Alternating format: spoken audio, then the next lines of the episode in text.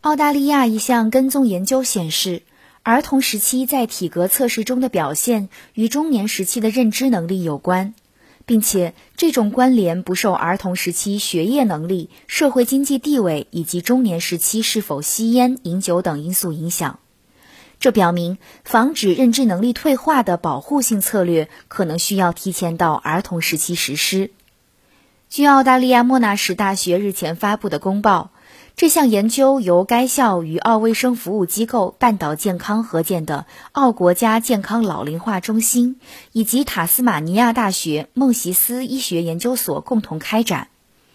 研究人员利用澳成人健康的儿童决定因素前瞻性研究的参与者数据。对超过一千两百名参与者进行了长达三十多年的跟踪研究，以寻找可被客观测量的儿童健康及肥胖状况与中年后认知能力之间的关系。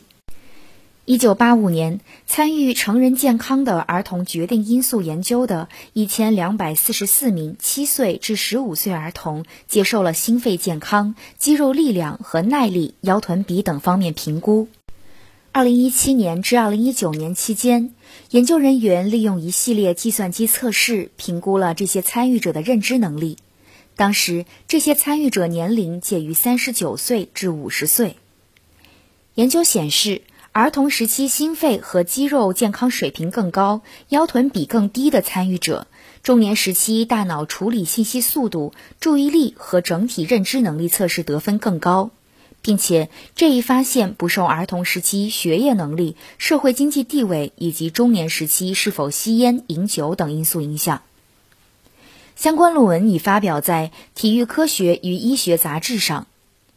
研究领导者之一、澳大利亚国家健康老龄化中心副教授米歇尔·卡利塞亚表示，由于认知能力下降，早在中年时期就可能开始。而中年时认知能力下降到老年时发展为认知障碍和痴呆症的可能性更大，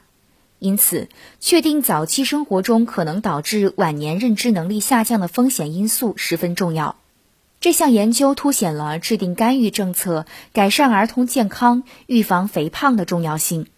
也表明防止认知能力退化的保护性策略可能需要提前到儿童时期实施，从而让大脑形成充足的储备。以应对中老年时可能出现的认知退化。